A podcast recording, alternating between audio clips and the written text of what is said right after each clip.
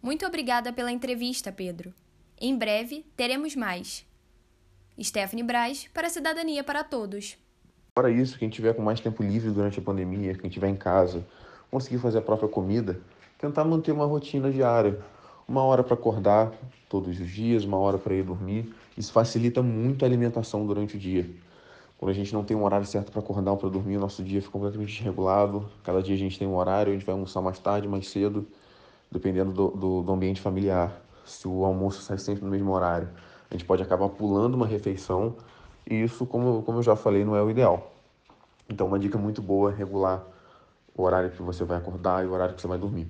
A pandemia é um momento delicado para todo mundo, mas o mais importante é tentar manter os hábitos alimentares que existiam antes dela ou adotar novos hábitos de comer em 3 em 3 horas, evitar os industrializados, é, procurar comer carnes magras, comer menos sal, tomar cuidado com a quantidade é, excessiva de carboidratos. Então, geralmente na pandemia as pessoas estão ficando mais ansiosas, quando mais nervosas, estão preocupadas, com medo e acabam utilizando a comida como válvula de escape e propor aquilo que a grande maioria gosta. São doces, são comidas mais pesadas, são massas, são comidas rápidas. E isso tem são alimentos com muita caloria, muita gordura. Então acabam dando muito mais caloria do que a gente precisa. E isso feito todo dia ou muitas vezes na semana, lógico, vai trazer algum tipo de prejuízo negativo, aumento de peso, se a pessoa já tiver alguma doença como diabetes ou dislipidemia, vai prejudicar essa doença, vai alterar os níveis de glicemia. Então é tentar é, ter os hábitos mais saudáveis possíveis, mas também não deixando de lado aquilo que a gente gosta, aquilo que é, que é prazeroso. A comida, ela gera prazer. É, o ser humano, ele foi, ele evoluiu em volta da comida, então a gente se junta, as pessoas fazem reuniões para comerem junto, e isso é muito importante.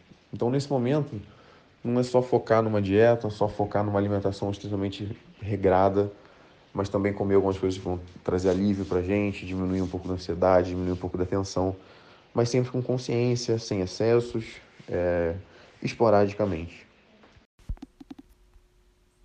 Pedro, você teria um conselho para ter uma alimentação mais saudável durante essa pandemia?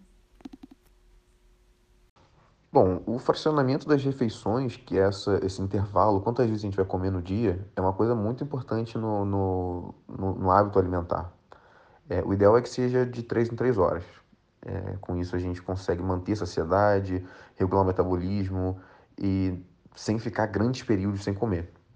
Esses períodos eles podem aumentar as chances de episódios de compulsão alimentar, causar fadiga, sono, atrapalhar o emagrecimento. Então o ideal é você manter essa alimentação de 3 em 3 horas durante o dia, fazendo café da manhã, lanche da manhã, almoço, é, lanche da tarde, se for necessário, de acordo com a rotina de cada um, um segundo lanche da tarde e depois o jantar.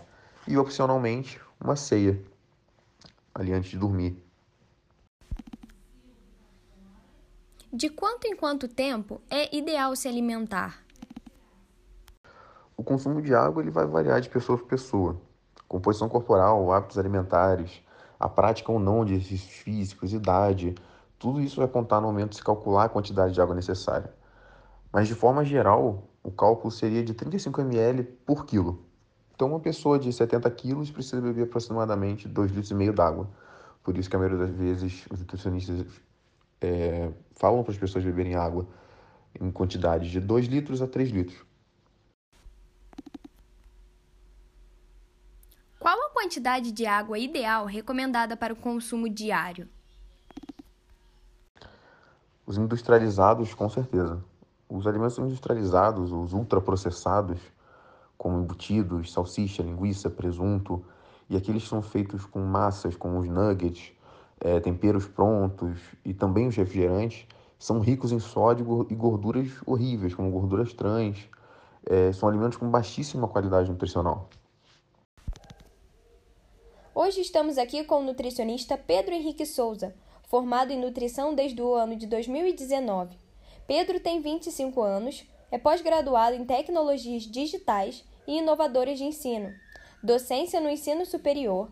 Atualmente, atende pacientes em home care e é estudante de medicina. Hoje, Pedro conversa conosco sobre os benefícios de uma alimentação mais saudável. Pedro, Quais os tipos de alimentos são prejudiciais para a nossa saúde?